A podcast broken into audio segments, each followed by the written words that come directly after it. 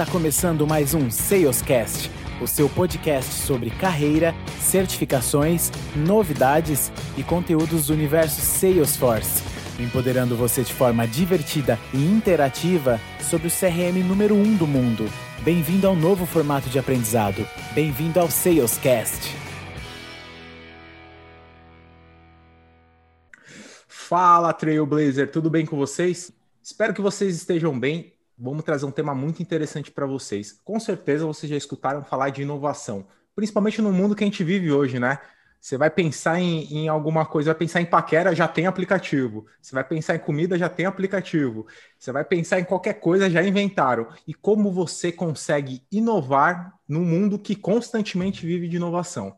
Então a gente vai trazer um cara que está mergulhado demais nesse tema de inovação para vocês aqui e trazer muitas coisas interessantes. Eu vou ser o facilitador dessa conversa juntamente com o Guilherme Monteiro. Fala, Trailblazers, tudo certinho por aí? Maravilha. Thiago Schmitz. Fala galera, tudo certinho? Maravilha. E hoje aqui, não, não só no suporte, mas na presença aqui, trazendo bastante coisa também, Bruno Passos. Fala galera, beleza? Maravilha. E como sempre, lá nos bastidores, dando todo o suporte para a gente aqui, Tayan Guerra, o Tai, Rafaela Monteiro e a Laís Torres também como nossa apoiadora aqui, nossa nova apoiadora, nova, nova integrante aqui entregando conteúdo para vocês também. Mas antes de falar de inovação, você já conhece a InnoLevels? É a empresa perfeita para profissionais de tecnologia, principalmente em Salesforce. Deseja trabalhar com grandes projetos em CRM? Venha fazer parte de uma equipe pronta para entregar grandes resultados. InnoLevel, tecnologia aplicada por pessoas para pessoas. Nosso convidado de hoje vai ser o André Medeiros, o Deco, para os mais próximos aí. O André ele é formado em administração, ele tem MBA em gestão estratégica e inovação. Atualmente ele é analista de inovação e, e cultura lá na Liberty Seguros. Ele já trabalhou também como EDP, e é onde ele fez a migração da área de sustentabilidade também para a área de inovação. Então, você vê que ele tem bastante conteúdo aqui para trazer para vocês aqui. Antes da gente contar um pouquinho da, da, da, da, sua história aqui e trazer um pouco sobre inovação, André, seja muito bem-vindo. Oh, valeu, pessoal. Obrigado pelo convite. Agradeço aí pela oportunidade. Maravilha. André, não diferente dos demais dos demais episódios, hoje o episódio é seu aqui, você que vai trazer todo o conteúdo. É, que música que você deixaria para os nossos ouvintes aqui? Bom, minha música que eu, que eu trouxe aqui, que eu escolhi por episódio é o Believer do Imagine Dragons. Ele tem um, um lado de empreendedorismo muito forte. Então, você que é empreendedor que está ouvindo o episódio, eu acho que essa música tem a ver com você. Quando você acredita, tem o seu propósito, toma para si esse propósito e coloca em prática. Esse é o futuro do trabalho, né? Então, Believer, Imagining Dragons, confere essa música lá na nossa playlist, lá no Spotify. Não só a música do André, como a de todo mundo que já passou aqui também. Tá, tá lá na nossa playlist. Acessa essa playlist, mas escuta primeiro o episódio, depois você vai lá e acessa a playlist, tá? André, também na terceira temporada a gente está trazendo uma coisa muito diferente também. Uma frase de impacto para você aí, para você compartilhar com os nossos ouvintes. Bom, a minha frase que eu escolhi tem a ver com um cara que eu, que eu sempre admirei, que é o Albert Einstein, né? Que a definição de insanidade é fazer a mesma coisa repetidamente e esperar resultados diferentes. Cara, isso é para o mundo de hoje, para o digital, para a tecnologia, é, e para a indústria 4.0, como é que você pode acreditar que fazendo as mesmas coisas você vai ter resultados diferentes? Isso é impossível. Bem legal.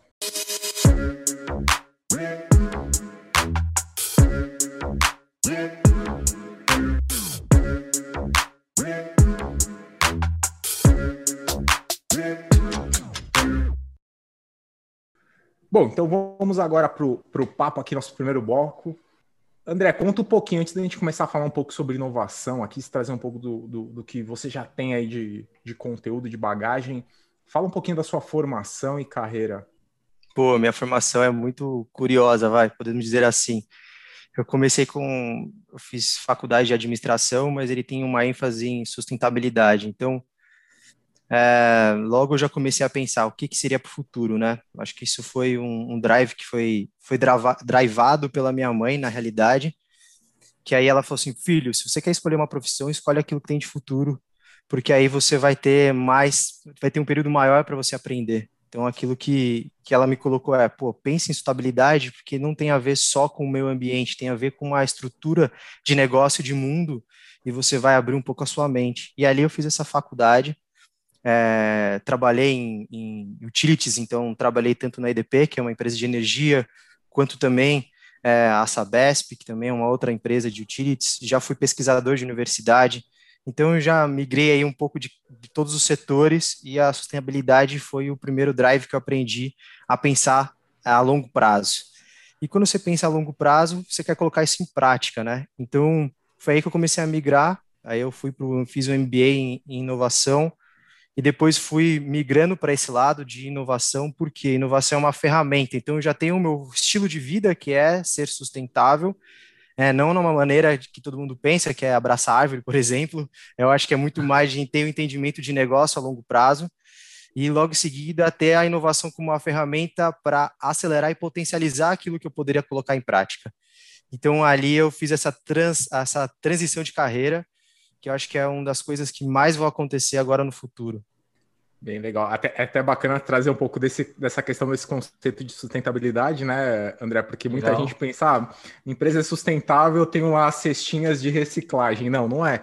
Sustentabilidade, ela engloba a questão da se a sua empresa é sustentável. Só para vocês entenderem, nesse momento de pandemia, muitas empresas que, quebraram. Significa o quê? Que as empresas não eram sustentáveis para o momento de crise. Então, acho que é, engloba muita coisa aí, bem legal você trazer um pouco disso daí. E você comentou um pouco dessa questão da inovação. Quando que você teve seu primeiro contato, de fato, com inovação? Cara, isso foi muito legal. Eu, é, eu acho que o, o, principal foi que eu fui para um lado de inovação social, é, logo no início. Então, essa foi a transição que eu tive para ter o primeiro contato com inovação, é como é que eu posso pensar é inovação raiz mesmo. Então aqui não é não é Nutella. Então como é que eu consigo fazer inovação para aquelas pessoas que precisam? Então eu trabalhava dentro de um instituto corporativo e baseado nisso tinham vários problemas reais nas comunidades carentes ou comunidades indígenas ou ribeirinhas ou em favelas urbanas, né? Então comunidades urbanas e aí eu, eu fazia projetos e programas para ajudar eles a aumentar a renda, para eles conseguirem resolver problemas reais. E ali acho que eu tive o primeiro contato de inovação, é, muito baseado nas lentes da, do design. Então, como é que eu conseguiria resolver um problema real daquela comunidade com a comunidade?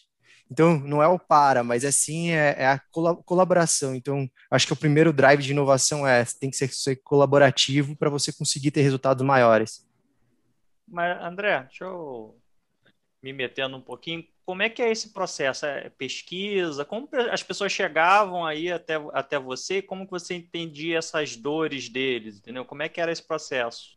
Acho que o primeiro, dentro, o processo de, de inovação, ele está muito baseado, o início dele está baseado do, na metodologia do design thinking. Então, assim, como é que você faz? Você trabalha com o olhar do usuário, a todo momento. Então, quem realmente tem aquela dor ou aquela oportunidade, é ele tem que estar no centro das coisas, da atenção, da tua atenção para chegar numa solução possível. Então, a gente trazer a comunidade e falar, pô, vamos ver quais são os grandes problemas que nós temos. E aí, por que, que é nós temos e não eles têm? Porque eu faço parte. Então, assim, baseado nisso, ele consegue mostrar qual é a dor, qual é o problema, e juntos podemos chegar em soluções. É, então, o primeiro passo, a gente trazia o problema, levantava esse problema, construía, determinava ele, colocava um escopo. Logo em seguida, a gente chegava com quais são as ideias possíveis para resolver esse problema, e logo em seguida, a gente colocava isso em prática. Isso aí é a primeira parte, que eu acho que é o, pro, o protótipo ali que a gente tem o primeiro, para colocar em prática, para ver se dá certo, e logo em seguida a gente trazia isso um pouco mais com uma solução mais completa. Então, só que a gente fazia isso com eles. E acho que esse foi o primeiro, primeiro contato é como é que eu consigo trazer a sustentabilidade para o negócio? É eu englobo eles para eles resolverem os problemas nossos e não só deles ou não só meu. Quem são eles, né? Quem são as áreas de fato que procuram, te clarificam as dores? É, eu acredito que seja desde um nível mais executivo, possivelmente, mas também mais voltado para o negócio. Como que funciona isso? Boa, boa pergunta. Acho que esses stakeholders que eles chamam, né, esses nomes muito americanizados, podemos dizer assim, que que, que engloba isso é como é que a gente consegue colocar todos eles na mesma página. Acho que o principal é você tem que pegar pessoas que de fato podem ajudar a resolver o problema. Então, assim, não é eu chamar, pegar aqui e mandar um e-mail para todo mundo da empresa, quem quer me ajudar. Não é assim. Você tem que escolher por perfil ou momentos de atuação. O que é por perfil? São skills necessários para resolver o problema. Vou dar um exemplo. Tem um problema hoje de é, vendas. Se eu tenho um problema de vendas, obviamente eu tenho que chamar a área de vendas, mas não só a área de vendas. Eu tenho que chamar uma área de marketing que pode ser que traga números, eu posso trazer uma área de analytics para ajudar a trazer a potencializar esses números, eu começo a olhar por skill. Ah, mas você já escolhe a pessoa? Não, aqui não é hora de escolher as pessoas. É escolher quais são os skills necessários, e esses skills estão dentro das áreas. Infelizmente, que aí depois eu acho que a gente pode trocar uma ideia sobre o que, que seria o futuro. Não é trabalhar por área. Essa acho que é a primeira coisa que a gente tem que ter isso na nossa mente, é que a gente tem que trabalhar por valor, por é, cadeias de valor. Que aí eu acho que isso já elimina. Essa pergunta que você fez é a pergunta que todo mundo faz. Só que se a gente não trabalhasse por caixinha, ela nunca seria feita. Porque a gente já saberia quem que são as pessoas necessárias para trabalhar para resolver um problema. São aquelas que determinam o resultado. São aquelas que podem chegar em soluções. Quem não chega em solução, cara, não deveria estar dentro do processo. Ele vai atrapalhar.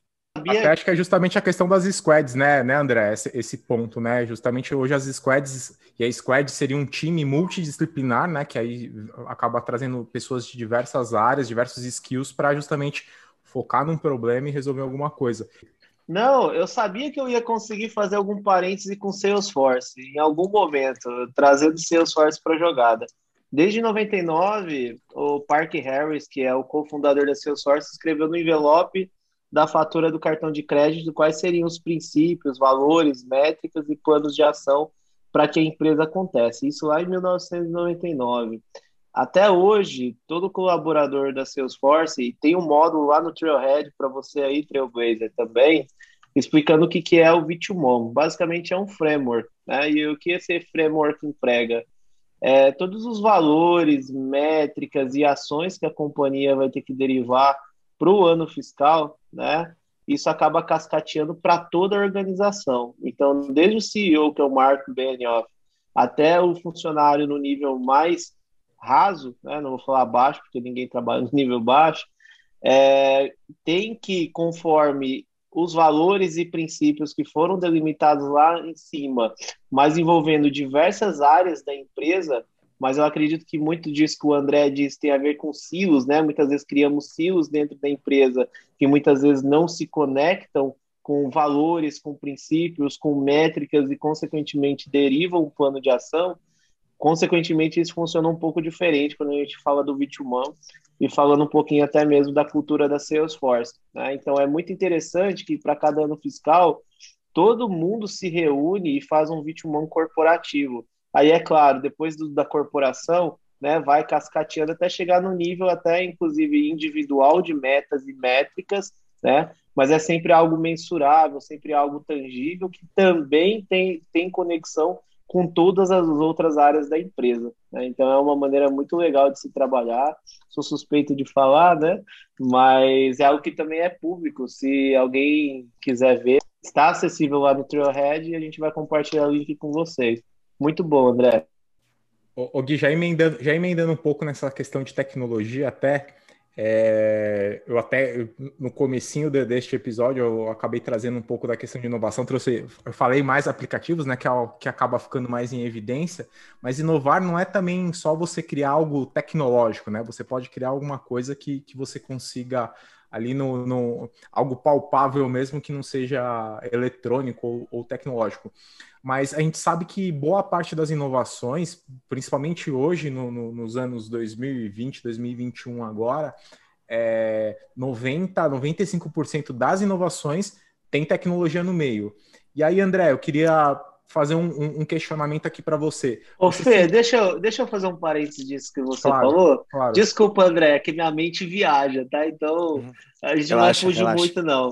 Mas eu estava esse fim de semana discutindo aqui em casa quantas óticas tem na minha cidade. A gente chegou no número de 21 numa cidade de 50 mil habitantes, onde quase todo mundo se conhece. E por que, que eu estou mencionando isso? O Fê está comentando de nem não necessariamente sempre envolve tecnologia, né? mas conectado com inovação. É bem interessante que abriu uma nova ótica esses dias. E a gente falou, porra, mais uma ótica, né, cara? Como que esse povo faz para sobreviver brigando um com o outro? E por ser uma cidade pequena, a gente já conhece, né? Não que eu já passei nas 21, mas pelo menos pelo, por 12 eu já passei, uso óculos desde criança. E é interessante que a gente foi nessa ótica. Uma pessoa aqui de casa precisava fazer um óculos, a gente foi. Cara, mudou desde a recepção do funcionário na hora de te atender. Então, cara, é uma ótica, é o mesmo segmento, é o mesmo nicho, mas o que, que eles procuraram para inovar? O diferencial do atendimento. Né? Pode parecer algo tão básico, mas, cara, a gente foi tão atendido. E eu fui exposto né, ao produto que, no fim das contas, é um óculos, é um bem de consumo, né? É, de uma maneira com características que eu nunca tinha visto. Por exemplo, tem uma tecnologia agora, devido ao Covid, que foi desenvolvida, que não deixa o raio ultravioleta, desculpa, não deixa a lente é, sujar. Então, poderia ter outra tecnologia ante, antes que se aproximasse, legal. Mas, tipo, faz, fez questão de mostrar coisas diferentes que as outras pessoas não mostram por ser um commodity, entende? Então, inovaram no atendimento e conquistaram um cliente. Então, é bem legal esse ponto que você comentou, é, que não na... necessariamente é técnico. O Gui, eu pensei que esse óculos aí inovador é o que não deixava pegar Covid. Eu falei, opa, já traz um para mim. Não, então, mas inovaram no atendimento e no, no, na oferta também, né? Porque é, é, pode até ser que esse produto já existisse, mas ele não era comercializado com esse viés, né? Que ele falava, pô, não, não sujar. É, pode ser que até existisse, pode ser que não, pode ser que tenha sido desenvolvido nesse período, dado a necessidade que se surgiu também. Então, esse, esse mercado de oftalmológico, no geral, ele, ele tem inovado bastante, né? Cada dia tem um tipo de cirurgia que suporta uma, é, uma coisa diferente, né? Um tipo de doença, né? É, diferente. Então, é, evolui demais e, e, e é Até porque, Thiago, se você for analisar em questão de negócio, é, quem que é o maior concorrente dessa, dessas óticas? Não são as outras óticas são os próprios médicos que antes enviavam para eles, agora eles têm cirurgias mais rápidas, cirurgias mais baratas, e que agora os planos de saúde estão é, validando. Então, as pessoas, elas não necessariamente vão ter um número muito maior de pessoas não precisando de óculos, e elas vão ter que se reinventar. Então, aquilo que a gente imaginava que era o concorrente das outras 20 que tinham na cidade, é o próprio médico que antes enviava para eles, agora ele mesmo faz a cirurgia mais rápido no próprio consultório, não precisa ele ir até um hospital. É, então, a, a inovação, acho que, que eu queria colocar um ponto aqui, acho que para determinar o que eu acho que é inovação, eu sempre brinco que inovação é uma ideia que gera nota fiscal e que e principalmente agora que seja possível ser pagamento via Pix, porque o dinheiro tem que cair na hora. Então, assim, aquilo que não gera nota fiscal, aquilo que o, o cliente não paga, não vê valor, ele não é inovação, ele é uma invenção. Eu posso inventar muitas coisas, mas se o meu cliente, se o meu usuário não vê valor e não paga por isso, se eu não estou ganhando receita com isso, eu como empreendedor ou como empresa, esquece. Porque alguém tem que pagar por isso. Deixa eu completar, até em cima disso que você falou aí, é, um ponto que você falou né, do, dos projetos e tudo, e, e, a gente sempre acha que inovação ali está muito ligado às novas iniciativas, às ideias novas e tudo mais.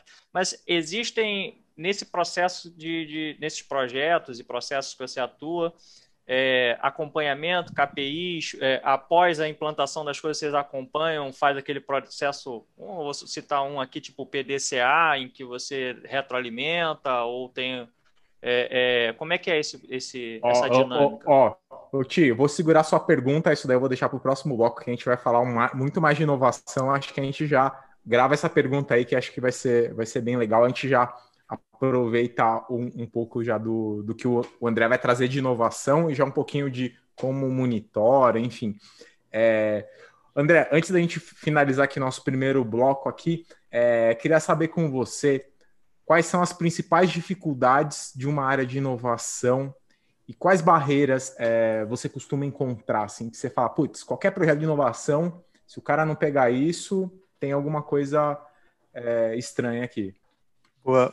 Felipe, eu acho que o principal, é, a principal barreira de inovação, acho que quando você olha lá, pô, o que, que o André ele trabalha com inovação é cultura. Então, assim, a cultura da empresa ou a cultura onde você está determina muito se vai dar certo ou não. Então, não adianta você fazer trabalhos, pô, vou fazer só com aquela área, mas esquece, a empresa tem uma outra cultura. O que você tem que fazer é uma transformação cultural, organizacional, isso demora tempo.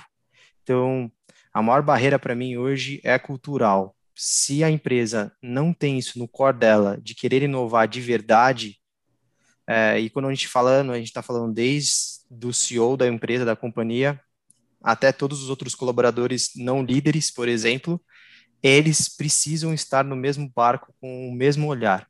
Então, essa é a principal barreira. A segunda barreira principal para mim é que a inovação hoje está virando uma falácia. A própria palavra está perdendo valor.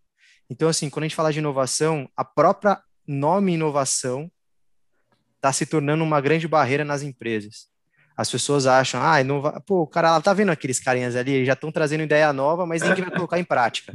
Verdade. Então, assim, a inovação ela está se tornando um problema que já foi, por exemplo, consultabilidade, está sendo com, eu, eu, chamo assim, entre aspas aqui, pessoal, é a palavra tipo propósito. Então, o que, que eles estão fazendo? Está prostituindo a palavra. A palavra está sendo falada sem saber o conceito. E é a mesma forma que a inovação é. Então, eu acho que a outra barreira principal é a própria área de inovação precisa mostrar resultado. E mostrar resultado é acompanhamento, que nem no outro bloco a gente vai falar sobre isso, é, mas é você ter um entendimento maior de negócio. Você precisa estar no negócio. Você precisa viver o dia a dia do negócio e não começar a fazer invenções que não está dentro do plano estratégico da companhia ou não tem a ver com o que o seu cliente quer hoje. Então, a outra barreira que eu chamo é a falta de alinhamento com estratégia. Então, assim, somando três, é cultura, a própria barreira que a área de inovação tem que é a falta de alinhamento com a estratégia da companhia. Você precisa estar do lado da estratégia. Por quê? Aí você envolve cultura e estratégia, cara. Aí você tem meio caminho andado para você conseguir colocar em prática. O, André, até, até acho que trazer um ponto de, de até um, um, um, ponto aqui de atenção aqui sobre, sobre essa questão de cultura e depois também já fazer até uma pergunta para você do que hoje muitas empresas estão fazendo. Primeiro ponto é, é acho que isso, que o André trouxe, principalmente do, de um CEO, então vem de cima para baixo, né? Então um pouco dessa mudança de cultura. É, a, a, cultura, ou seja, a mudança de cultura de baixo para cima às vezes acaba virando motim, né? Então sempre tem que vir de cima para baixo, tem um apoio muito forte dos executivos, é, mas tem muita gente que fala assim, ó galera, vocês têm que inovar, mas vocês não podem errar. Então, você já acabou de colocar um, um bloqueio aqui, então você não está quebrando a cultura. E o outro ponto, André, que, que você comentou é essa questão de empresas, e aí você pega uma seguradora que tem órgãos é, que reguladores, né? Então tem SUSEP, tem algumas que tem plano de saúde que tem INS por trás, então assim, não dá simplesmente para vamos, vamos reinventar a roda aqui sem olhar para essa questão regula é, regulatória. Você acredita que por conta dessas barreiras que essas próprias empresas, essas big, é, big empresas acabam enfrentando, é por isso que elas acabam criando hoje? É, aí eu vou citar alguns exemplos, né? Tem a, o Habitat, que é do, da Bradesco, que é uma, é, um, é uma parte, né, onde ele acaba trazendo startups, ideias, inovações para começar a é, rodar. Tem o Oxigênio da Porto Seguro, tem a garagem da Sul América, é da Liberty. O do Itaú. Boa, Gui. Boa. E tem, eu não sei se a Liberty tem também é, esse movimento ou se já é uma coisa já internalizada mesmo, né? Então não é nada. Porque é, é justamente o que você falou, né? Às vezes é uma galera que fica, fica num co-work, às vezes apartado, e ó, galera, estamos inovando. O time lá do co-work fica lá, vai trabalhar lá, tem o, o, o dress code, né? No dress code. Então vai lá trabalhar lá de bermuda, leva o cachorrinho e eles estão inovando. E nem, nem sempre é isso daí, né? Exato. Eu acho que é, a gente chama de é, tá virando a uma moda do hype, né? Mesmo muito hype, assim, ah, pô, tem que tá, usar um tênis colado, bermuda, tal. Cara, isso não significa nada é, em relação à inovação. O que pode trazer esses estilos que estão trazendo hoje é, é que as pessoas ficam mais à vontade. Então pode ser que essa, essa essa segurança e você estar mais à vontade, você pode aumentar o seu nível de criatividade. Isso é fato. Agora, é o seguinte, quando a gente fala de é, movi esse movimento de laboratórios de inovação, podemos dizer assim, laboratório, estúdio, enfim, incubadoras, eles são muito diferentes. Então, aqui foi citado algumas que são uma completamente diferente e até o propósito e objetivo delas. Então, é, quando a gente fala, por exemplo, você deu o exemplo do Cubo, o Cubo é uma incubadora, é uma aceleradora de startup, só que ela não trabalha a cultura do, diretamente ligada à cultura do Itaú. Então, assim, é, é, são objetivos que foram estipulados e colocados de formas diferentes. Quando a gente fala da Liberty, ela, ela trouxe um lado que eu que eu fico muito feliz, que é o lado que eu acredito como indivíduo, não, não só como colaborador da companhia, é que a gente trouxe a cultura de inovação para o DNA da companhia. Então, assim, qual que é o maior sonho de um cara de inovação? Vocês vão dar risada, é que acabe a área de inovação. Esse é o meu maior sonho. Significa que as pessoas já trabalham com uma forma de, inovar, de inovar sempre, já está dentro do, do DNA da companhia e das pessoas, e agora, o que, que a área de inovação faz? Qual que é o futuro da área de inovação? Para vocês, o que, que vocês acham? Eu ia até te fazer uma pergunta. Existe nível de maturidade, antes da galera responder, existe nível de maturidade para inovação? Por exemplo, eu sei que a minha empresa está num grau de maturidade 1, 2, 3, 4, 5 numa unidade de grandeza. Existem KPIs para indicar esse tipo de quão maduro eu estou como companhia? Existem algumas. É, Existem alguns que são estipulados, você mesmo pode estipular, tem, tem frames que, que utilizam isso, é, tem os 10 tipos de inovação, é, você consegue fazer via consultorias que analisam a maturidade, só que quando a gente fala de inovação, ela tem diversas áreas, ela pode ter culturalmente, digitalmente, é, tecnologicamente, então ela pode ana analisar com alguns, é, algumas frentes que possam mostrar o quanto você é inovador para um lado ou para o outro. Só que para mim, o maior tato para você saber se a sua empresa ela é madura o suficiente é qual ágil ela é para entregar as coisas. O que, é entregar? É entregar o produto que, ou, a, ou aquela solução, vamos chamar de solução, que é melhor, que pode ir em serviços e produtos, tá? A sua solução para o cliente. Ágil. Ágil, vocês, pô, aqui tem vários caras muito melhores que eu em relação a isso Ágil não é você entregar rápido, é entregar assertivamente. Então, assim, para mim, ó, o seu cliente tá satisfeito, recebeu aí um momento wow, que é aquilo que você aconteceu com você, né, Guilherme? Esse com a com aquele case que você contou. E você recebeu de uma forma ágil, você está satisfeito com aquilo, aí que você decola, cara. Aí você fala, pô, a área de inovação a área de inovação está começando a assumir. Aí você pensa, pô, mas isso é muito pouco. Mas se isso acontece de uma maneira mais uniforme na companhia inteira, com as diversas áreas, com os diversos segmentos dentro da empresa, aí você começa a perceber. É muito nítido você percebendo que está maduro o suficiente. Ô, Deco, e deixa eu, até pegando um gancho nisso, antes da gente corroborar, é, você já viveu algum business case ou é comum uma empresa chamar o seu próprio cliente para ganhar insights para que ela trabalhe em cima de inovação? Cara, isso é muito comum. Se você for olhar as áreas de marketing raiz, sabe aquelas áreas, fazem mais de 40 anos que elas fazem isso.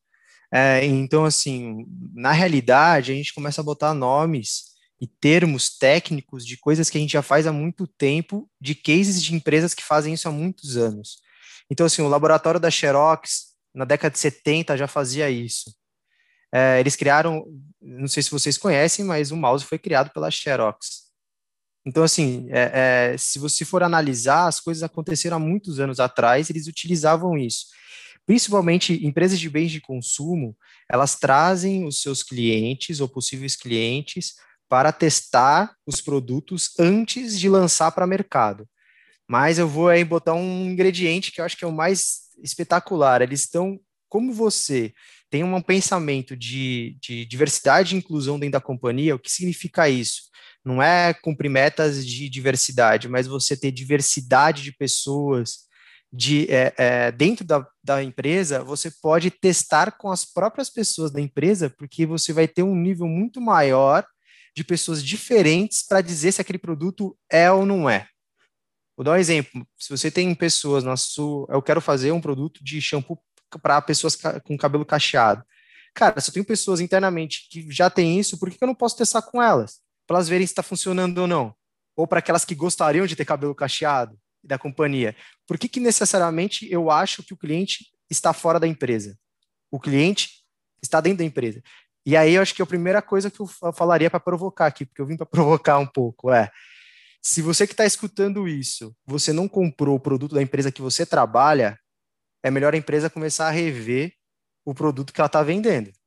Com certeza. E, e, e, André, acho que digo mais. É, por, por, às vezes, muitas pessoas que até consomem, de fato, os produtos né, da, da, da empresa que trabalha, produtos, serviços, enfim, é, quando às vezes a pessoa tem um problema, precisa fazer algum tipo de troca, reclamação, não sei o que lá, ela sempre dá aquele jeitinho, né? Pô, vou falar com, com o Joãozinho lá da expedição, que o cara é meu brother, vou lá e eu faço a troca rápida. Não, não, não que seja errada a troca, com certeza é um direito do consumidor, é um direito seu mesmo, mas você não segue toda a trilha, não segue todo o caminho que um cliente que não é amiguinho lá do Joãozinho lá da expedição é, teria. Então você não consegue ter de fato a percepção de dor que o seu cliente final tem por você ser internalizado. Bem, bem colocado esse, esse seu ponto aí de, de, se você não consome o, o, o, produto da sua empresa, o produto de serviço, a empresa tem que rever mesmo. Não precisa ir tão longe, né, Morena? Não preciso fazer um protótipo na rua, né? É o que o Deco está falando. Eu posso fazer um protótipo dentro de casa, né? O meu cliente está do meu lado às vezes. Só que o problema, Bruno, é quando você não acredita que é a, essa diversidade dentro da companhia. Então, quando você não estimula isso, fica mais difícil. Se você tem o mesmo tipo, tipo de, é, é, mesmos skills ou pessoas que pensam da mesma forma dentro da companhia, dificilmente você vai conseguir fazer um teste, porque você vai sempre ter a mesma visão. Aí você me fala, as empresas elas fazem isso, interno e externo, fazem também. A pessoa faz teste com as mesmas pessoas. Então, assim, é, é, é, é, o nível de criticidade que você tem que ter na hora de inovar. É, você precisa ser diverso. Não só diverso, você precisa ser inclusivo. Porque um dos seis formas de inovação que vão ser, acho que os principais já estão sendo, quando a gente fala do Peter Drucker que colocou isso, seis Ds, é, quando você fala de é, democratização, você está colocando democratizar o acesso às pessoas ao seu produto. Se hoje o seu produto é tão nichado ao ponto de não ser diverso, será que seu, será que seu nicho não pode acabar a qualquer momento? Então, é, tem hora que a gente tem que começar a, a, Não é que você tem que ser crítico ao negócio que você faz, você precisa ser mais estratégico. Pensar no futuro é, é isso, cara. É fazer é, futuros desejáveis e tentar conquistar eles. E se não tem nada a ver com o que você faz hoje, cara, tá na hora de vocês fazerem isso agora. Já faz uma trilha de transformação na sua empresa. Transformação digital, transformação organizacional. É, agora é a hora, cara. É, esse é o momento, porque você não vai esperar falir a sua empresa para conseguir mudar o seu produto. Isso é muito uhum. difícil, né? Você não vai ter mais nem capital para fazer isso, né? Ô, Deco, você me provocou tanto que eu pensando aqui, tem sempre quando eu faço um protótipo de alguma coisa, eu sempre chamo os mesmos gerentes para validar. Então é uma provocação minha, acho que a gente tem que começar a diversificar um pouco o meu público interno, né? Porque é sempre as mesmas pessoas com os mesmos capabilities que validam alguma solução que eu entregue, entendeu? Então acho que isso me fez pensar um pouquinho para poder abrir um pouco a caixa, né? E trazer outras pessoas para poder opinar também. O, o Deco, aí... Deixa eu fazer uma pergunta nesse sentido, me vem um, um business case na minha cabeça. Ô Deco, e quando acontece a fusão de duas empresas, que eu tenho dois tipos de profissional de inovação trabalhando um em cada ponta, que até então, no conceito de cada empresa, estavam inovando e precisam trabalhar com um único conceito para ser uma única companhia agora. Como que imagine, é esse? Imagine, ó, Deco, vou, vou, vou, jogar um exemplo agora aqui. Imagine a Salesforce comprando a Kodak. É, eu acho assim, esse, esse é muito complicado, porque a gente não está falando só de inovação, a gente está falando de, de cultura. Quando a gente informa as duas empresas, elas têm culturas diferentes. Agora, é óbvio que ela, essa diferença de cultura, muitas vezes, uma é uma culturalmente. Não, tem vários, vários fatores, tá? Vamos tirar alguns fatores aqui, para a gente conseguir desenhar pelo menos uma, uma possível é, explanação. Se a gente fala que não estamos falando de uma fusão onde já é determinado que um é, tem mais ações que o outro, então já tem algum problema, tem, já tem questões econômicas envolvidas e financeiras. Vamos deixar isso de lado. Imagina que é 50-50, vamos trabalhar agora com as duas culturas. É, a primeira coisa que a gente fala de inovação é se, se é, é, um mais um não é igual, não é dois, não são dois aqui quando a gente fala de inovação, a gente fala que um mais um é igual a três. Por quê? É, tem aquilo que eu acredito, aquilo que você acredita, a gente pode construir uma outra coisa que é a fusão da nossa. Quando você pensa em inovação, se isso for real, você cria uma nova cultura nossa. Mas não é isso que acontece na prática. Muitas vezes, dentro de uma fusão, é a cultura mais forte, ela sobrevive, cara. E aí, quando a gente fala de cultura mais forte, é, vamos imaginar que é uma cultura menos uma, a que é mais inovadora é mais forte do que a outra que é mais inovadora. Vamos pensar no lado mais negativo. Provavelmente a área de inovação vai ser diminuir o escopo, vai diminuir as pessoas, vão diminuir a, o formato de trabalho, é, vão repensar. É um, é um momento que geralmente acontece. Mas se ela pensa em inovação como um drive, ela pode não necessariamente botar as duas pessoas como, ah, vocês dois trabalham na mesma área de inovação e fazem a mesma coisa. Cara, mas se ele tem skills, skills de inovação, ele pode trabalhar em qualquer área. Então, ele pode sair daquilo e trabalhar na área de operações, mas ele vai inovar na área de operações. Ah, ele pode trabalhar na comercial, ele vai inovar na área comercial. Ah, ele pode ir para a área é, de, não sei, de gestão de pessoas, de talent. Vai inovar na área de talent, porque não importa o hard skill dele, o soft skill dele de inovar é muito mais forte que o hard, porque aí eu posso ensinar ele. Pô, a gente não nasceu lendo, escrevendo, a gente aprendeu. A gente pode aprender outra coisa. Com certeza. Deco, vamos fechar aqui ó, o nosso primeiro bloco aí com uma única pergunta aqui. A última é: você já, do, do, entre todos os seus processos de inovações, aí, todos os produtos que você já atuou aí com, com, com de fato, trabalhando em uma dor, é, você já teve a oportunidade de trabalhar com algum que a inovação é, foi a ferramenta Salesforce que acabou trazendo? Bom, Felipe, tem sim, cara. Eu acho que Salesforce é uma ferramenta muito boa para a gente conseguir é, colocar a inovação em prática, até porque é já é uma ferramenta inovadora, então isso já facilita.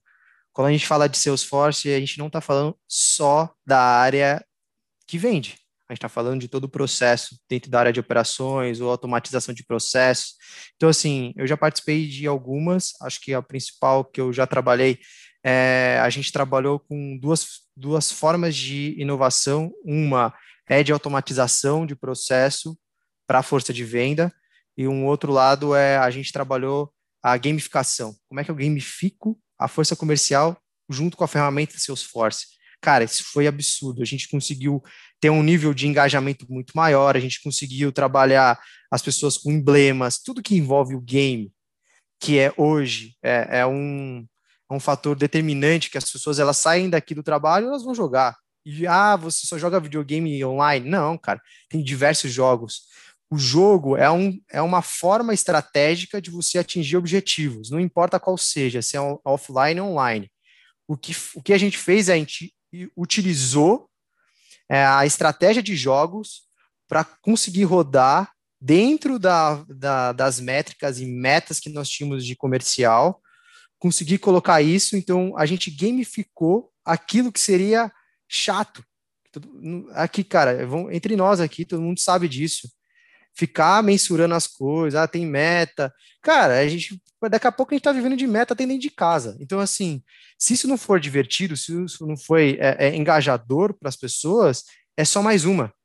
E o que a gente fez foi trazer gamificação para dentro do Salesforce, com a ferramenta Salesforce, ao ponto das pessoas começarem a aumentar produtividade, aumentar venda, aumentar engajamento, aumentar o nível de, de conhecimento dos próprios negócios e produtos da companhia. A gente fez isso nos últimos dois anos, deu muito certo. A gente dá, dá para ver aí que a gente teve alguns vários ganhos e reconhecimentos. Então, isso foi um, uma, um case de sucesso que nós tivemos com Salesforce, gamificação, e aí essa foi a grande inovação nossa. Bom, para você que também você fala, não eu, não, eu não, eu não gosto de game, eu não brinco com game, aposto que você já colecionou aqueles selinhos no mercado para trocar por prêmio depois. Isso é uma gamificação e não, requer, não, não requis nenhum tipo de tecnologia para você fazer esse tipo de, de, inovação, né? Na verdade, esse mercado, inclusive, foi um sucesso isso daí. Então, bem legal. André, no próximo bloco vamos falar um pouquinho do que de fato é inovação. A gente falou bastante já de inovação, mas você não explicou para a gente o que é inovar. Inovar é eu criar uma coisa nova Fica ligado aí, então, Trailblazers, que a gente vai trazer muita coisa bacana para vocês aí. Até mais.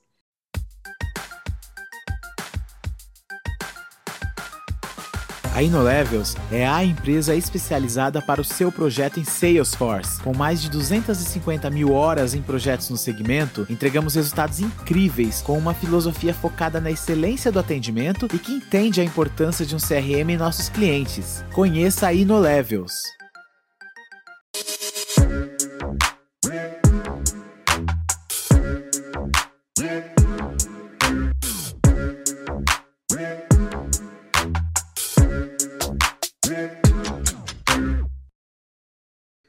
Estamos de volta aqui no nosso segundo bloco, um tema muito interessante aqui, tema bem duradouro. Se a gente não, se a gente não parar também a, a conversa, te garanto que a gente vai até amanhã aqui com, com, essa, com esse tema, que é um tema muito legal, muito interessante, e espero que vocês estejam gostando aí. Deco, falamos bastante sobre, in, é, sobre inovação agora no, no primeiro bloco, mas explica de uma forma bem básica aqui, conceitual, o que, que é inovação. Bom, para mim, inovação, é, acho que até fiz esse fiz um pouco de comentário o que é inovar, o que é inovar, mas vamos lá, o que é para mim inovação. Isso vem muito do, do que eu acredito que é inovar, é uma ideia que gera nota fiscal. Então, eu acho que eu já comentei um pouco disso. Então, se o, o seu cliente, aquele para aquilo que você está vendendo, paga é, aquele valor que você colocou, aquele valor agregado àquele produto, aí é inovação. Então, essa é a grande diferença entre o que, que é inovação e o que, que é invenção. Só que aí eu coloco, eu acrescentei uma coisa a mais, que isso foi o Murilo Gank que, que comenta, né? Então, eu acho que assim, é, é aquilo que gera nota fiscal e tem pagamento via Pix. Então, tem que pagar agora. Eu não posso mais deixar eu, o cara pagar daqui 15, 20, pô, é, daqui 20 meses, 15 meses, tem, tem outros tipos de negócio que fazem isso, mas inovar eu preciso reter recurso financeiro, eu preciso ser rentável agora, o mais rápido possível, para conseguir gerar, gerar esse, esse recurso dentro da companhia. Legal. Você comentou um pouquinho no primeiro bloco um pouco dos soft skills, né? Que, que para se trabalhar com inovação, e aí o cara de inovação ele acaba sendo um cara híbrido, né? Porque se você colocar ele no RH, ele vai. O cara vai conseguir se virar. Se você colocar ele num, numa expedição, o cara vai conseguir se virar e vai conseguir trazer inovação mas existe algum, alguma forma ou algum tipo de, de, de, frame que se trabalha? Você até comentou um pouquinho sobre o design thinking, né? Que é, acaba sendo o princípio para se começar a, a, verificar um problema e, e conseguir é, achar as, as hipóteses, né? Já estou até trazendo aqui um trazer um pouquinho das hipóteses. Mas existe algum algum algum passo a passo que você deixaria aqui para os nossos ouvintes só para eles falarem, putz, entendi o que, que é, é, é, esse processo de inovar? Tem sim, cara. Quando a gente olha falar disso, eu sempre volto com o método da Gartner que eles falam de três, são três fases de inovação. A primeira fase é trabalhar com o olhar de design, então design thinking, para você conseguir achar, é, saber qual é o problema, diagnosticar ele com grande uma pesquisa, depois você define, depois você faz uma ideação para chegar com as melhores soluções e aí você entra para o lado de prototipar isso.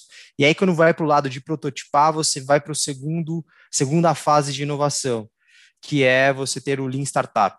O que, que significa isso? Pô, tem que ser rápido, cara. Você tem que aprender rápido, você tem que entender rápido, você tem que colocar isso é, é, no campo mesmo. Então, você tem que aprender colocando em prática. E aí, quando você gira ele, quando você fala assim, cara, esse aqui deu certo, é o primeiro MVP, então qual é o mínimo produto viável? É esse, deu certo, aí você joga para a terceira fase, que é o Agile. Então, assim, aí você consegue implementar de fato aquela inovação. Ah, então inovação não é só você trabalhar o primeiro passo de saber ter uma grande ideia. Não, ter uma grande ideia é o primeiro passo para inovar. A inovação ela, ela tem esse caminho. Ah, mas é muito difícil. É difícil, sim. Por isso que você, quando você tem grandes inovações, é porque eles passaram e aparam bastante do processo até chegar lá. Que aí você consegue, com o modelo ágil, colocar isso mais, é, mais é, rápido e tangível possível para o seu cliente. O, o Deco, antes, antes do Ti fazer a pergunta dele, que ele fez lá no primeiro bloco, eu sei que ele guardou a pergunta aqui, principalmente da parte do Agile, né? Que é quando a gente implementa o, o produto. Tem algum tipo de ferramenta ou algum tipo de, de, de monitoramento que você consegue trabalhar para você identificar uma dor? Sei lá, um NPS, CSAT, existe algum tipo de ferramenta para você de fato conseguir começar a identificar dores para você aí sim trabalhar aquela sobre aquela dor, porque assim eu posso às vezes uma dor para uma pessoa não é a dor para toda a população, né? Existe algum tipo de, de trabalho na parte do design que, que vocês conseguem identificar isso? Sim, quando a gente fala de design, a primeira parte que seria o entendimento, né, descoberta e entendimento, essa primeira parte você tem que fazer uma pesquisa. As pesquisas envolvem diversas. Você tem pesquisa quant, quali, você tem desk research, que é você trabalhar com, com aquilo que tem já publicado.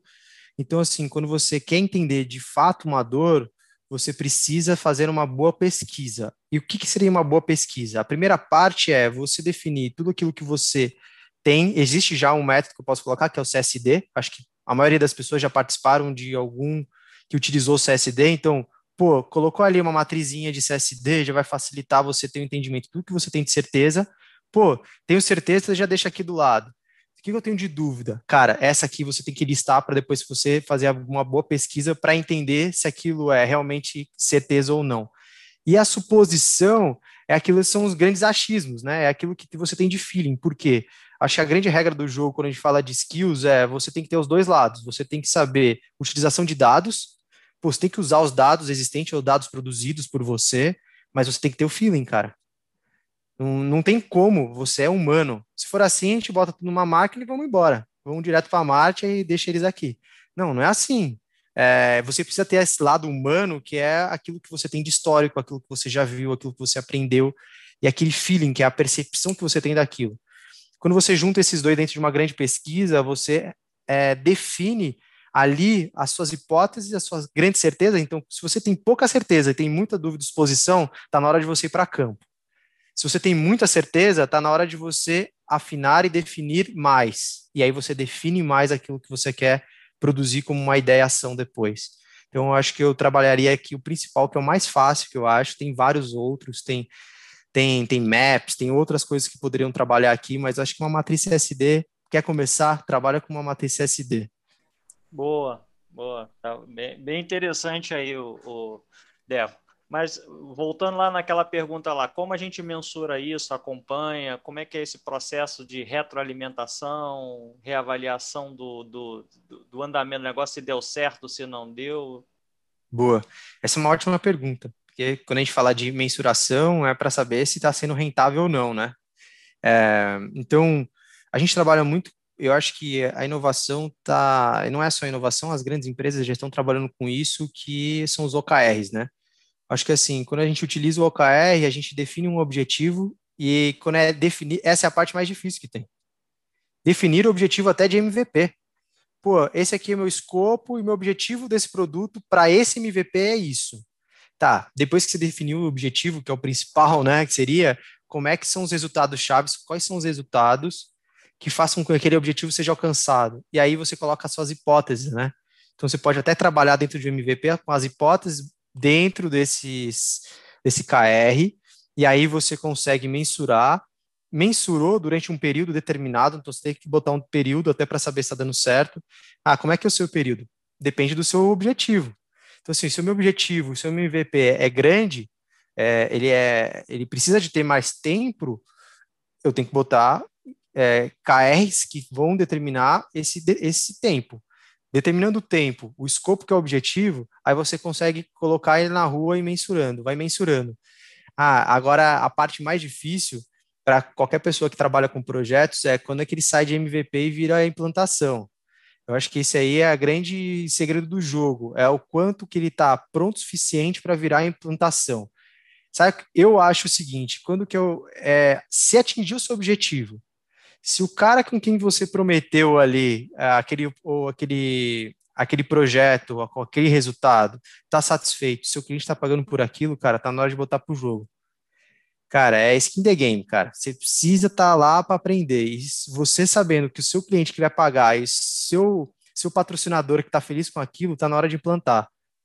É, e aí você joga para o lado do Agile mesmo para suportar isso e a Agile já tem outras ferramentas, não só os OKRs, tem várias outras ferramentas que o Agile já trabalha, que você pode, pode utilizar, mas eu acho que esse que determina a inovação é o Lean Startup, que eu acho que é como é que você consegue colocar o OKR dentro do Lean Startup. Ô, Deco, é... pergunta aqui, eu sei que é a pergunta que acaba sendo de, de, de um milhão aqui, mas não, não, não vai ser.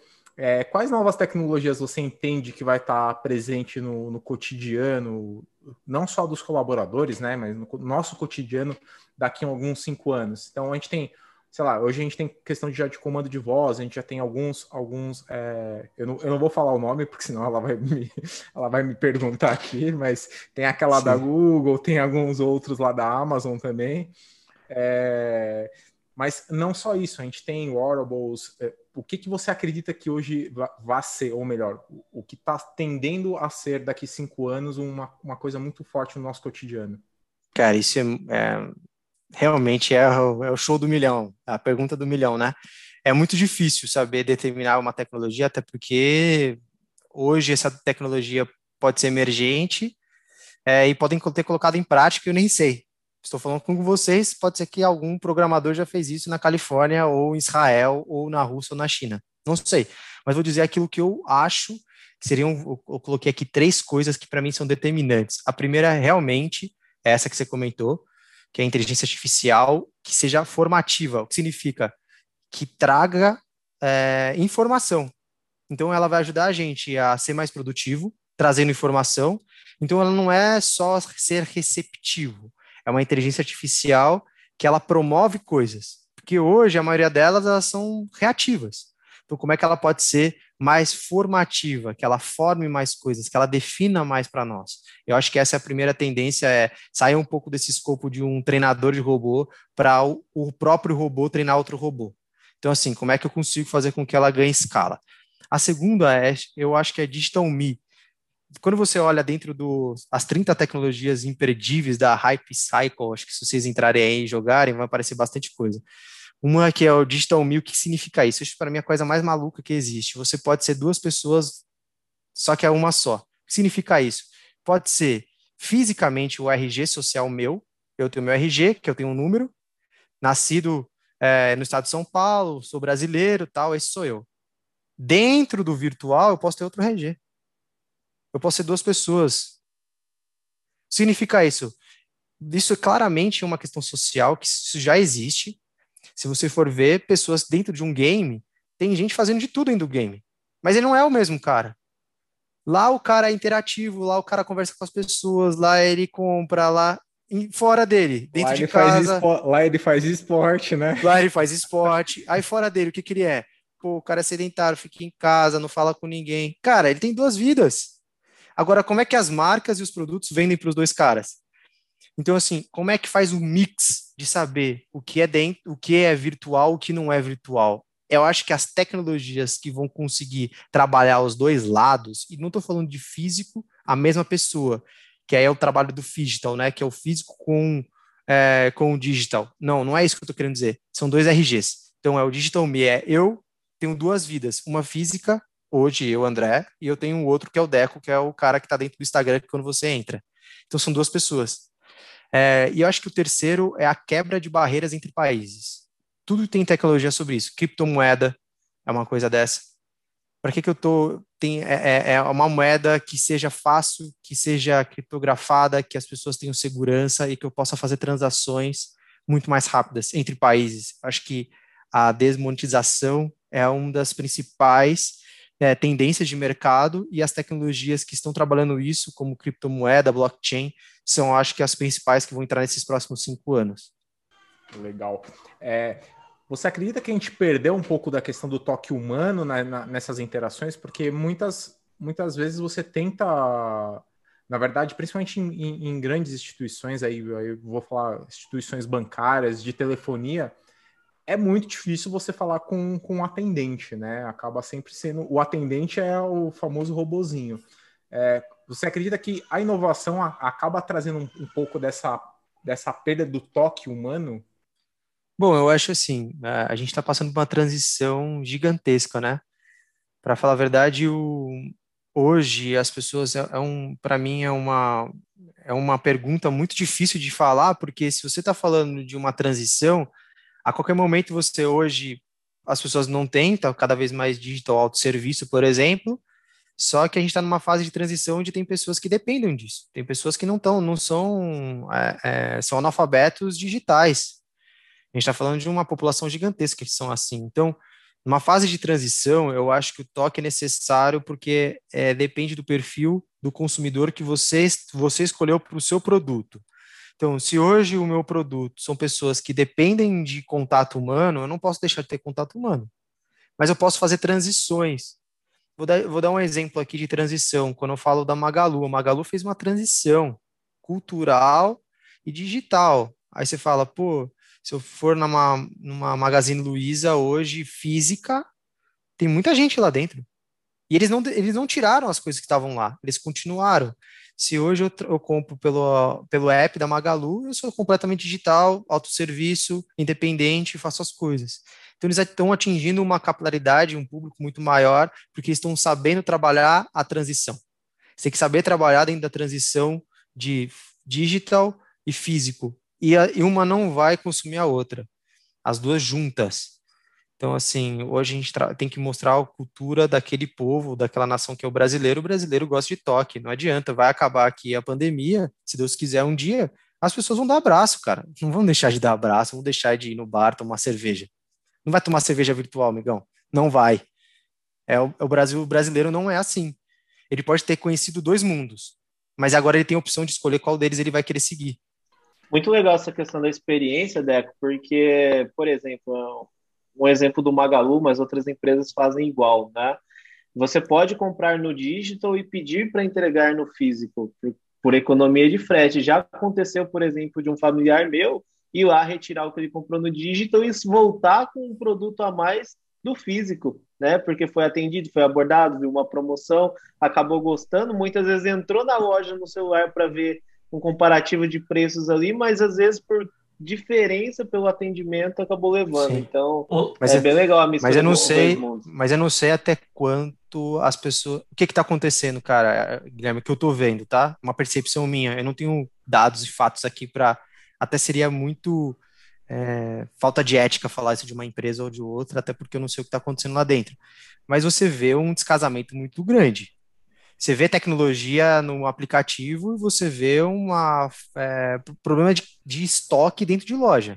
Então, assim, é, o mundo é, meio que estão criando duas empresas, entendeu? As empresas estão na fase de transição, muitas delas estão criando duas empresas, a empresa física e a empresa digital. Né, essas empresas que têm um locker, é, se está escrito lá, pô, digital, pegue, retire aqui. Aí você olha para o resto da loja, o cara não tem um app no celular dele para ele conseguir olhar o estoque, aí o caixa não tem nem Pix, aí não sei o que, entende? Só casamento, dois, cara. Só tem dois computadores na loja, né? Às vezes o cara tem que ficar esperando. Não, um... o cara tem caixa, cara. Migão. É como se fosse duas empresas separadas mesmo, né? Separadas. E eu, eu gente, vamos lá, meu. Empresa que tem caixa, velho. Caixa. Caixa. Negão, você tem o seu celular, eu... cara, você pode comprar, o cara, o cara pode fazer a compra pelo próprio celular dele, ou por que que dentro do celular de cada pessoa, cada vendedor que tá lá, ele vai lá com a câmera dele, olha o código de barras, faz o compra, o cara vai, paga. Para que, que eu tenho que ir até o caixa? O vendedor, ele tem que ser é, do começo ao fim da experiência. Ele não é mais um vendedor, ele é o concierge. Ele é um cara que está ali para olhar com o cliente 360. Ele vai lá, olha, qual a sua necessidade é essa, esse aqui você vai comprar. É, eu faço a compra, eu faço, a, eu mostro quando vai ser entrega, e eu já falei assim, ó, tá tudo aqui, já mandei pro seu e-mail. Aí você me fala, o Salesforce não pode ajudar os caras? Lógico que pode. Eu já vi isso no Salesforce. Por que as pessoas não fazem isso? Essa é a minha grande dúvida. É, é questão financeira ou é questão de estratégia?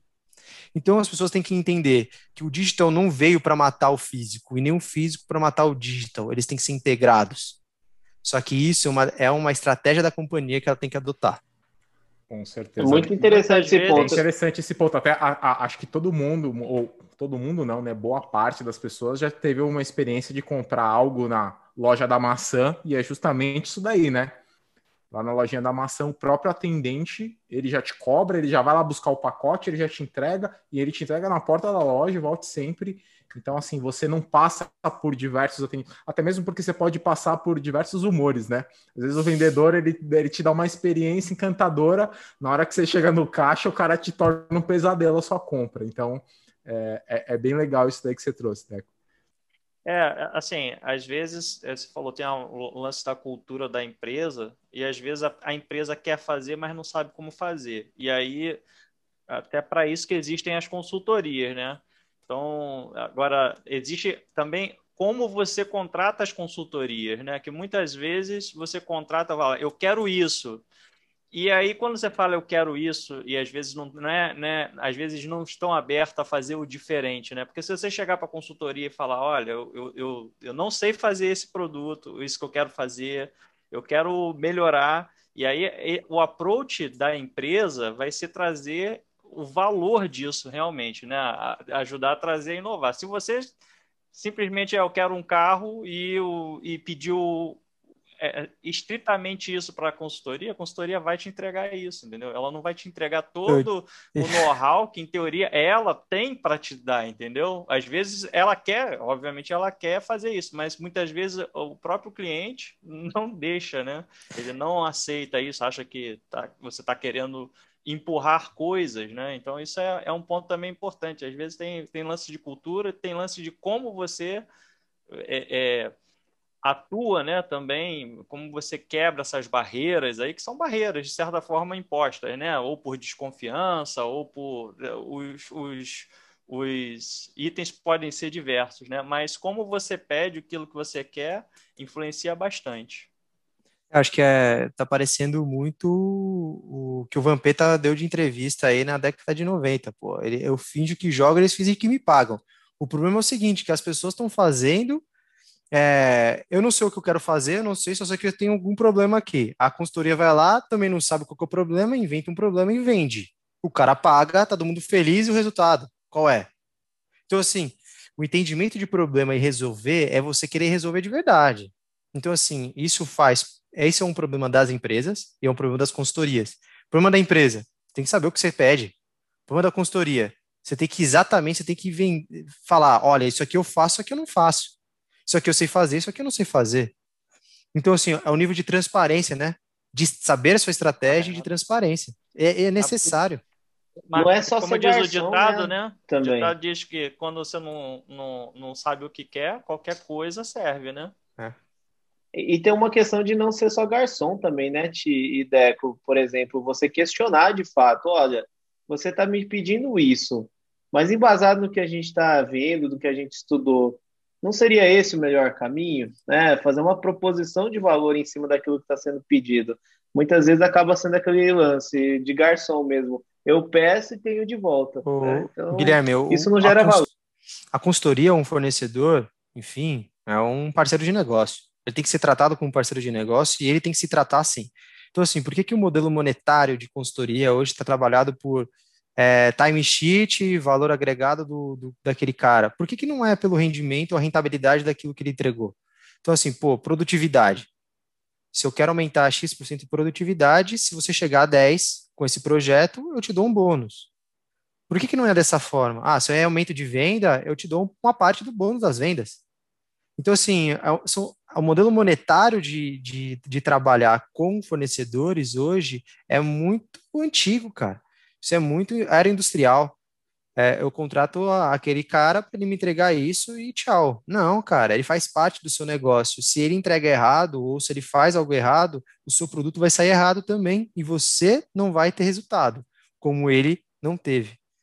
Bacana. O, Deco, é, a, gente, a gente quando começa a olhar um pouquinho sobre essa questão de inovação, né, e aí, principalmente né, nesses últimos anos aí que deu um boom na inovação e boom em muitas empresas, né? e aí surgiu a febre das startups, né? Uma febre muito boa, que são empresas que inovaram demais. É, você acredita que o co-work, aí muitas dessas startups surgiram de garagens, estão em co-works aí também para oxigenar toda a questão do, do, do, das ideias, né? Você acredita que o co-work ainda continua sendo um trabalho no, no, no futuro ou vai meio que ser abolido aí? Cara, eu acho que é, somado um pouco do, do lado, tipo, quais são as inovações de escritórios do futuro, se a gente for pensar em escritórios do futuro, para mim o coworking é um escritório do futuro. O que acontece? Eu não acho que pode ser que o modelo que é estabelecido hoje não seja de fato o que seja o, o coworking daqui X tempo. Mas ah, eu vou dar um exemplo aqui, é, bem prático. Se juntar a gente aqui, pô, é, galera, só os amigos. Por que a gente não pode criar o nosso coworking? Já que existe o NR Office, você pode trabalhar em qualquer lugar, por exemplo, que muitas companhias já adotaram, por que, que eu não posso criar a, o meu coworking com os meus amigos, com pessoas diferentes, eu trabalho com convidados, as pessoas entram, eu posso chamar um convidado para dar palestra, é, por que, que eu não posso fazer isso? Ah, você me fala, ah, isso pode virar um negócio? Não sei, mas para que, que eu tenho que trabalhar na minha casa? Eu não posso ir lá, pegar um espaço, contratar esse espaço com 10 amigos e a gente trabalhar todo dia. No final, a gente ah, é, pode comemorar, se divertir com happy hour, enfim. Por quê? Então, assim, os coworkings, eles foram por um segmento que eu acho que pode ser que não seja o melhor. O segmento de coworking é você trabalhar em comunidade. Eu acho que sim. Trabalhar em comunidade, eu acho que é o futuro. Então, os escritórios do futuro, para mim, e coworkings, são trabalhar em, em, comunidade. Trabalhar em comunidade é você ter pô, um cliente lá dentro, pode ser que seu amigo seja o cliente, você pode testar com ele do lado, ele trabalha com outra coisa. E daí? Você trabalha lá, aí vem uma gestão, tipo, a área é, é, segurança da informação, compliance, tudo mais, NDAs da vida, a gente pode trabalhar isso também. Aí eu acho que é, é uma nova visão, visão de comunidade. Isso eu acho que vai ter é, e eu acho que vai ser é uma tendência para mim. Já falando um pouquinho da questão até do, do, da comunidade, escritórios do futuro, qual foi o, o, os maiores ou, o que você já presenciou de inovação dentro desses escritórios do futuro? Cara, isso é sair um pouco do hype, né? Se a gente fala que até mesmo o Google já percebeu, ou no Palo Alto, né, já perceberam que aquelas estações onde todo mundo trabalha, vive, mora, tipo, tudo no mesmo lugar, existe uma pressão psicológica muito grande e emocional, cara. As pessoas não param de trabalhar nunca, elas não se desligam. Eu acho que o futuro é você mesclar um pouco com família, sabe? Eu acho. Sabe, do jeito que a gente está trabalhando hoje, eu acho que são os escritórios do futuro, por exemplo, eu trabalhar e aí eu posso levar meu filho numa creche no mesmo lugar, se ele quiser, vou lá, peraí, entre uma reunião e outra, eu vou lá dar uma olhada como é que ele tá, dar um beijo no meu filho e volto. É, pô, eu posso é, trabalhar com, entre amigos. Eu acho que o fator de escritórios do futuro são grandes espaços que não são de uma empresa só, é uma rede de empresas onde você pode ir lá e trabalhar naquele lugar a qualquer momento, e é o, é o estilo de, não é só comunidade, mas é familiar, entendeu? Tem que ter um lado mais familiar. A gente aprendeu isso na pandemia na força, eu acho que a gente vai ser mais produtivo e as pessoas vão sentir falta. Então, sabe aquele escorrega, é, nada contra, acho que é, é muito divertido, puff colorido, post na parede. Cara, isso é ideal, poderia ter, só que não é o essencial. O essencial é você ser mais produtivo. E quando é que você é mais produtivo? Quando você está tranquilo, cara. Você tem segurança. É ali a pirâmide, cara, de Maslow. Você tem segurança, você é mais criativo. Não é, não tem segurança, você não é mais criativo. Então, eu acho que é isso que acho que vai ter o escritório do futuro, é uma mescla da sua vida mesmo. E aí você, a qualquer momento, pode não ter, trocar chapéu, sabe? Agora eu tô trabalhando, agora eu tenho a vida pessoal. Não, é o mesmo lugar, cara. Você é a mesma pessoa. Bem legal. E aí, Trailblazer, estão gostando do papo? Fica ligado que no próximo bloco aqui, o Deco vai trazer um pouquinho de dicas aí também para quem quer se beneficiar um pouco sobre inovação, se você se interessou mais, onde você procura mais sobre inovação aí. Claro que inovação você procura em qualquer lugar, inclusive no Google tem muita coisa, mas o Deco vai trazer algumas coisas aqui e entregar para você aí de, de bandeja. Fica ligado que no próximo bloco tem muito mais.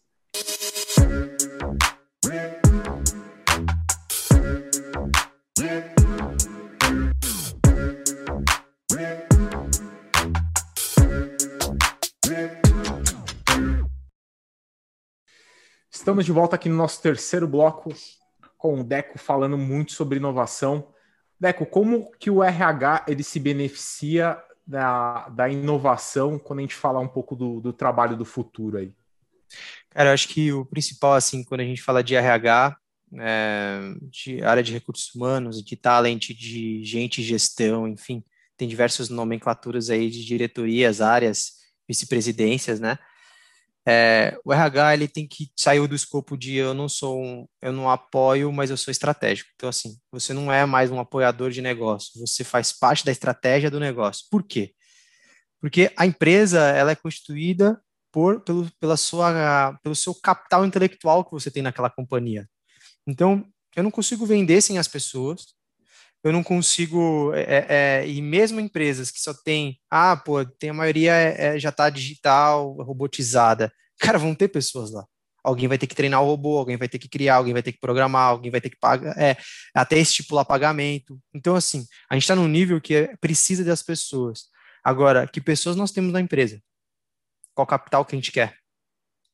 E aí, eu acho que as empresas vão ser, começar a ser valoradas baseada no seu capital intelectual e não baseada apenas naquilo que você tem é, de rentabilidade. Então, eu acredito que até os shares, aqueles que estão investindo nas empresas, elas vão começar a entender, pô, mas quem você tem aí na empresa? Que skill você tem aí? Isso vai ser cobrado e o RH vai ser uma transformação. Então, quando a gente fala de beneficiar a inovação, cara, o RH vai ter que ser transformado. Ele só vai ser transformado quando ele tem a mentalidade de ser estratégico o que, que eu posso aprender, Deco, para eu me tornar um profissional aí que seja indispensável no, no, no, futuro? Cara, eu listaria assim três, seis coisas, mas vou dividir em dois, dois lados. Vamos, da mesma forma que a gente tem que é, muitas vezes a neurociência divide o, o, é, o cérebro em dois lados, em duas partes, né? Vamos dividir elas duas. Se a gente falar de hard e soft skills, é aquilo que a gente tem de técnico e aquilo que a gente tem de comportamental. Quando a gente fala de técnico, é, eu acredito que tem três coisas que a gente precisa ter no futuro. O primeiro, conceitos básicos de programação. Cara, a gente está falando de um mundo de tecnologia emergente, a gente tem que ter um mínimo de saber de uma de programação. Ah, mas eu não tenho nada a ver com a área de tecnologia. Cara, não, independente. Você precisa ter um mínimo, ou ter um entendimento. Ah, eu preciso colocar código. Não, não é isso que eu estou querendo dizer. Mas pelo menos como é que se faz isso, né? É, o segundo é ter entendimento de negócio. Quem não entende de negócio, não importa qual sua área, você precisa saber a parte técnica de negócio. É, então, assim, você precisa ir lá falar com a área técnica. Se você, é, se você é de uma área transversal, você tem que saber do negócio da sua empresa. Se alguém te parar na rua e perguntar o que, que sua empresa faz, você tem que saber falar. O terceiro ponto é, com, é conceitos estabelecidos do design. Coisas básicas do design. Olhar do usuário. Então, assim, tecnicamente, de design de conceito, de saber como é que se faz isso. Acho que esses três são os principais, no meu ver. Isso para qualquer área. São os, esse hard skill. O soft skill, eu coloco três aqui principais. Cara, você que está aí, pô, o que, que eu posso fazer para melhorar o meu comportamento? Eu trabalhei aumentar o repertório de conhecimento, de conhecimento de coisas diversas. Exemplo, é, hoje eu acordo de manhã, faço sempre a mesma coisa, o mesmo caminho. Cara, não tá na hora de fazer um caminho diferente? Faz, cara. Ah, eu quero sempre assisto os mesmos programas, as mesmas séries. Assista uma série normal, diferente, cara. Pô, vai fazer um, um, um cursos diferentes. Isso aumenta o repertório de criticidade, que é o, um passo que você precisa ter para depois você ter criatividade. Não tem como você ser criativo se você não tem um pensamento crítico.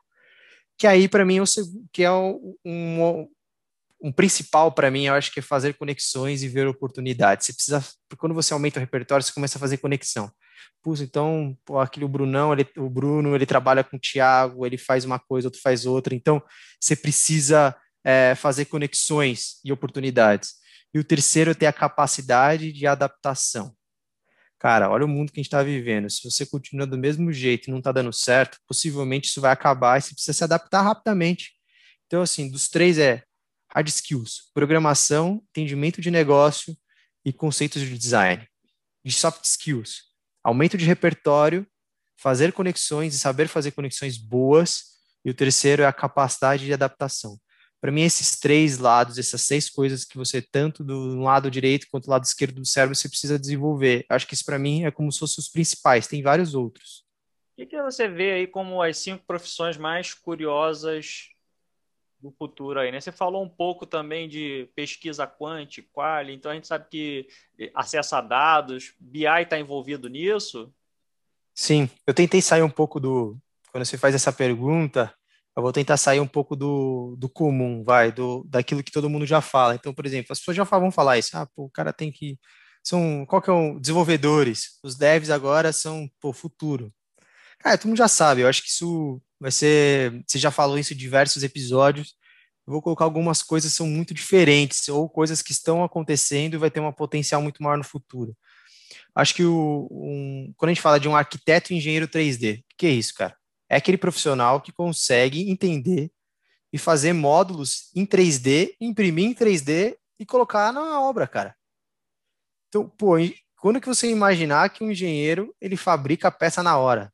Sim, é, são arquitetos e engenheiros 3D. Isso existe e isso vai existir muito. Então, você que está em engenharia e arquitetura aí, está na hora de você aprender se for uma construção civil, enfim. E qualquer um pode ser, né? Eu posso fazer uma peça e imprimir em casa com uma impressora 3D. O segundo, para mim, é o gestor de comunidade. O gestor de comunidade é aquele profissional que é responsável por lidar com consumidores e uma comunidade ao redor da empresa. O que, que é isso? Sabe aqueles caras que não é que é um cara um stalker, não. Não é isso. É que o cara entende a comunidade que ele tá. Pô, São Paulo, bairro tal, eu sei quais são as pessoas daquele bairro, eu entendo, e aí sim tem um lado de Big Data forte, é eu tenho um entendimento e eu faço a gestão. Eu entendo percepção, eu sei o que eles vão fazer, eu sei o que consome, e vão ter gestores de comunidade, cara. Isso é muito louco, de tribos e comunidades. O terceiro é, chamo de Walker Talker. Eu não sei se todo mundo já ouviu isso, é, são aquelas pessoas, são profissionais autônomos que eles, eles são contratados para passar tempo conversando com idosos através de plataforma online. O que significa isso? Sabe, é, ele é diferente um pouco daqueles cuidadores. Cuidadores usam remédio, é, cuidam de remédio, de rotina. Esse cara só tá para ouvinte, cara. O cara vai ouvir, porque a quantidade de pessoas idosas, se você for olhar, vai aumentar drasticamente nos países. Tem países que são muito grandes isso, e, é, e muitas vezes ficam solitários. Então é uma forma de. É, são pessoas que vão conversar com idosos. É um, um pré-psicólogo, né? Exato. E aí, o que, que é, as marcas podem entrar? Cara, esses caras vão ter tanto conhecimento, é, porque uma pessoa de experiência, um idoso, cara, o cara tem muita experiência. Imagina o tanto que esse cara vai consumir de, de informação. Se você conseguir juntar essas informações e fazer conexões, vocês podem até, pode até chegar em grandes negócios. Porque o cara tem 70 anos de vida, cara. Tem, é, o cara que está construindo o produto tem 25. 5 anos de mercado. O cara tem 70 anos. Ele pode trazer muita coisa. É, e eu acho que o último é o que eles chamam de analista quanto machine learning, que aí ele trabalha um pouco com é, pesquisa e desenvolvimento de soluções que tem a velocidade de performance de algoritmo quântico. Então, assim, ele sai do lítio e vai para um outro lado, é um nível muito grande de, de velocidade de informação. Cara, como é que a gente vai conseguir trabalhar tanta informação, uma velocidade tão grande, é, e como é que a gente faz para fazer, juntar todos esses dados que estão chegando? Porque agora o maior problema, gente, é o seguinte: a gente tem informação, mas a gente não tem estruturação de dados nas companhias. Quando é, não tem negócio. Então, é, eu saí de um Excel e coloquei no BI. E aí? Mudou o quê? Nada. Eu só juntei 15, 20 é, Excel e colocou num ambiente. Tomou decisão com aquilo? Teve tomada de decisão? Conseguiu utilizar o dado? Tratei o dado? Não tratei. Então, assim, as empresas estão começando a perceber que é, eu não preciso só apenas contratar um cientista de dado. Não, eu preciso contratar uma pessoa que entenda de negócio e utilize a ciência de dado para me gerar mais negócio. Então, é, eu acho que isso, essa revolução que vai ter de informação e de dados, é, eu acho que é a, é a quinta que eu colocaria aqui. Ah, é a quarta, né? E acho que a quinta é o que eu já comentei, que é um treinador de robô. Cara, esses caras vão ter que treinar muito robô. Porque eu já vi isso nas empresas, já trabalhei com treinadores de robô, e eu acho que é, é muito interessante a forma, porque, querendo ou não, gente, esses caras estão treinando com a forma como eles veem o mundo. É, empre as empresas estão dando um poder muito grande para o treinador de robô e ele não, não sei se ele está preparado psicologicamente, mentalmente, emocionalmente para escrever e treinar aquele robô. robô, a qualquer momento, ele só reproduz aquilo que foi, foi ensinado. É, e aí, o que a gente está colocando? Colocando nossas marcas, nossos negócios num robô que está sendo treinado e essa pessoa, como é que está sendo gerida? Vai escrever de qualquer jeito, com uma linguagem que é inapropriada com o meu negócio, ou é, o robô está sendo escrito, programado por, por quem? Por quem, gente? Tem que tomar cuidado. E aí, treinador de robô do futuro é uma grande profissão. Bem legal. É, acho até bacana trazer um pouco disso daí, Deco, que dessa questão da. Eu acho que nem, nem isso, né? A gente traz, não, não vamos nem para o treinador de robô, vamos para o desenvolvedor aqui, trazendo a, a, galera no universo Salesforce mesmo, principalmente para o desenvolvedor que vai, às vezes vai. É, vai é, acabar pegando um bot da vida, vai fazer algum, algum flow que é dentro de um fluxo, por trás daquele, daquele flow, por trás daquele código, ou melhor, por trás daquele, de todo aquele processo que ele está desenvolvendo, vai ter uma pessoa que vai estar tá sendo impactada. Então, assim, é de pessoas para pessoas, né? Não é você simplesmente, ah, eu estou fazendo uma programação aqui numa tela preta ou num, numa tela qualquer e pronto, acabou, fiz minha parte. Não você tem que saber para quem que você vai estar tá impactando e o, da forma que você vai estar tá impactando. Isso é bem legal que você trouxe mesmo dessa questão do, do, programador de robô, e aí não, não só trazendo a questão do programador de robô, trazendo um pouquinho do gancho para os nossos desenvolvedores aqui, Salesforce. É, falando um pouquinho de lifelong learning, é, ele continua extremamente importante? Continua, cara. Para mim, lifelong learning, é, eu, eu, sim, eu sou apaixonado por isso porque as pessoas elas fica muito fácil, né? Pô, eu vou lá, faço ensino fundamental, médio, ensino superior, pós-graduação e acabou? Você não aprende mais nada? A escola formal é essa agora? Eu acho que não. Eu acho que quando a gente fala de uma jornada de lifelong learning, que é uma jornada de, de aprendizagem, ela é contínua. Então, o que significa? Que eu aprendo em todos os momentos. Eu não aprendo só no formal, eu aprendo no informal, eu aprendo no, na prática, né? Então, quando eu coloco em prática, é, então que eu acho que isso é o, não é só o futuro, é a realidade. O cara que fica ainda parado no tempo, achando que, pô, se eu dei uma revista, se eu fico parado num semáforo, olhando como as pessoas estão fazendo, comprando, andando, eu já estou aprendendo. Todo momento você está aprendendo. Aí a forma como a gente consegue utilizar aquilo que eu aprendi na prática. Porque para mim é o seguinte, lifelong learning, você tem que aprender e colocar na prática. Se eu não coloco na prática, na minha opinião, eu não estou aprendendo. Eu preciso dar resultado para aquilo que eu aprendi. Legal. Aí falar um pouquinho da questão já de aprendizado aqui que a gente já está trazendo. Você tem algum curso ou certificação que você recomendaria para os nossos ouvintes que quer, putz, quero trabalhar com inovação? Tem alguma coisa que você fala, meu, seu primeiro passo é este? Cara, é, publicidade gratuita, né? É, eu acho assim, quando a gente fala de. Tem diversos cursos bem interessantes, cara. Tem várias universidades muito boas que estão falando. Eu vou, vou, vou colocar um pouco para Brasil, né? Que está sendo tá traduzido, acho que pode facilitar. Vamos pensar um pouco mais nisso. Tem a Mesa School, não sei se vocês conhecem. A Mesa é uma é uma companhia que está trazendo de ensino, mas ela não faz só.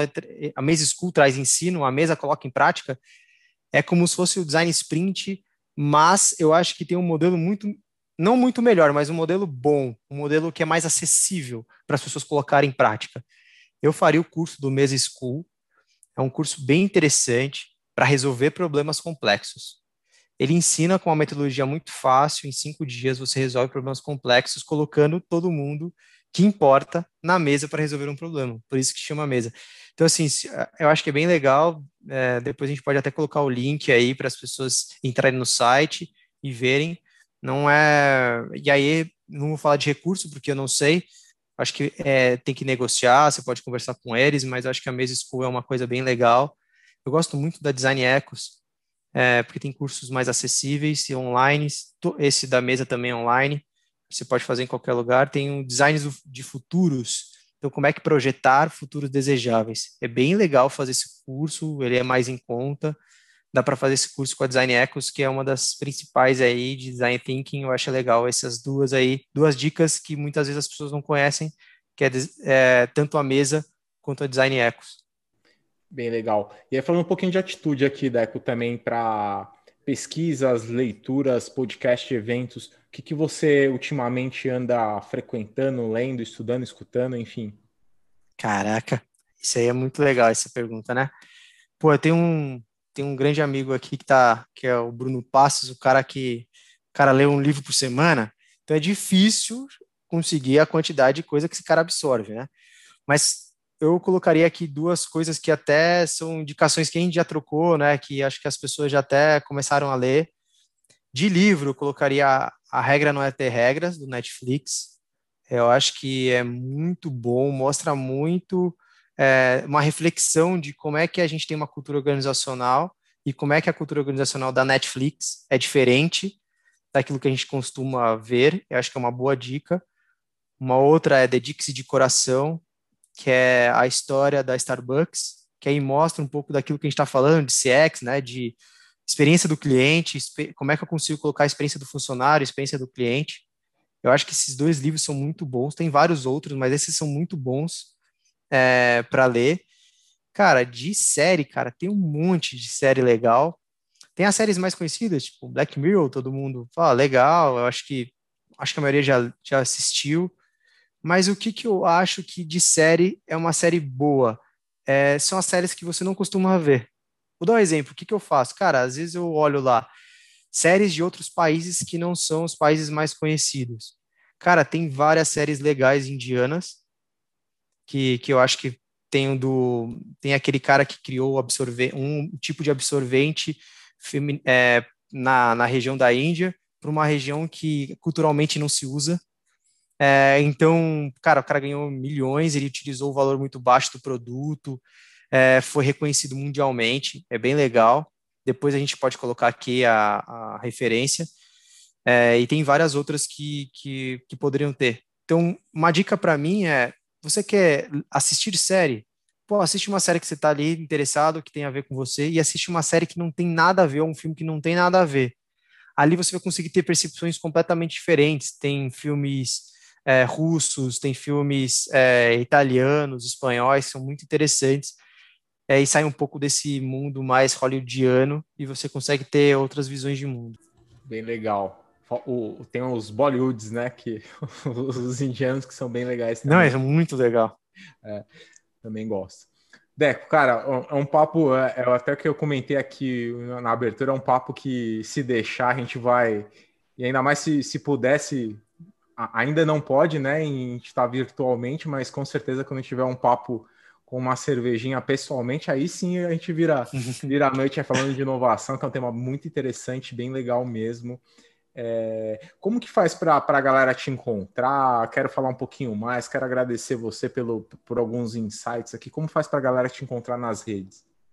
Cara, você pode acessar pelo LinkedIn, eu acho que é o principal ali, rede social que a gente pode trocar uma ideia, eu acho que esse é o principal. E aí, André, Micê Medeiros, é, Micê é M de Maria e de igreja, dois S de sapo e de escola.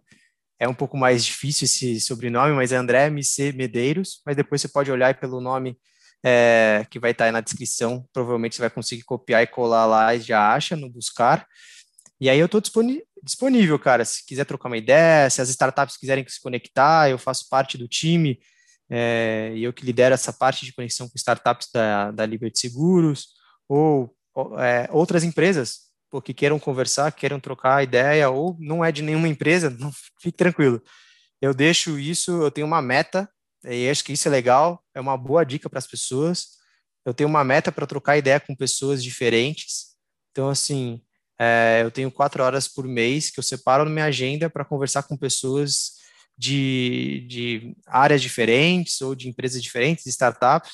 Então, eu tenho ali um período para conversar. Então, realmente, eu tenho disponibilidade na agenda. Legal. Bom, é, não, não foi tão difícil quanto o Thiago Schmitz, né? O Thiago até falou um soletrando aqui, mas a descrição aqui, a gente vai deixar na descrição o, o link para o seu LinkedIn aqui. Quem quiser falar com você, com certeza é, você será muito receptivo, como está sendo aqui com a gente, André. A gente tem muito a agradecer. Não esquece de adicionar a gente também nas redes lá, LinkedIn, o meu é super fácil, Felipe Moreno. Se você colocar Felipe Moreno Salescast, vai aparecer, vai ser o primeiro lá. E no Instagram, arroba felipemoreno.br. Tiago, como que faz para encontrar você? lá no LinkedIn, Thiago com H, Schmitz, né? S-C-H-M-T-Z, facinho, facinho. Escrevo desde criancinha, sem errar. Maravilha. Brunão, como faz para te encontrar lá no, nas redes? Ah, é, no, no, LinkedIn, pessoal, também tá Bruno Passos, né? Se colocar Salescast também localiza fácil igual o Fê. E no Instagram tá bpassos02. Gui. Não escrevo desde criança, mas só procurar Guilherme Monteiro Salesforce vai me achar em qualquer lugar, ou o canal Salesforce Brasil também vai me encontrar.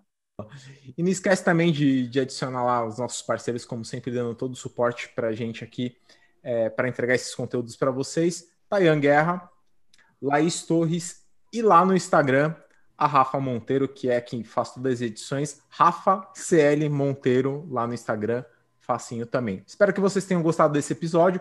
Não deixem de enviar seus comentários, feedbacks pelas nossas redes, site, fanpage, Facebook, Instagram, é, Twitter, tudo arroba Salescast e arroba canal Salesforce Brasil. E este episódio é um oferecimento dos nossos parceiros da InnoLevels. A InnoLevels é uma empresa que oferece soluções, serviços e TI com uma equipe multidisciplinar e capaz de entregar resultados com agilidade nos projetos de Salesforce integrando com outras tecnologias. Conheça a InnoLevels. André, muito obrigado aí por disponibilizar seu tempo, trazer um tema muito interessante aqui para os nossos ouvintes. É, tenho certeza que foi de grande valia aqui para eles aqui que a galera pira em inovação, pira em tecnologia principalmente. E aí acho que trazer um pouco do conceito de né, que inovar não é simplesmente você fazer tecnologia. Bom, e para você que está escutando a gente pelo Spotify, não deixa de clicar no botãozinho seguir. Toda vez que sair um episódio novo, você vai receber uma notificação. E para você que está escutando pelo iTunes, deixa as suas cinco estrelinhas e comenta. Vai nos ajudar bastante e a gente vai adorar ler todos os comentários lá. Obrigado aí, André, pela presença, cara. E até a próxima semana aí. Trailblazers, vamos que vamos. Valeu, Dé. Valeu, Deco. Até. Tchau, tchau, Trailblazers. Valeu, até mais.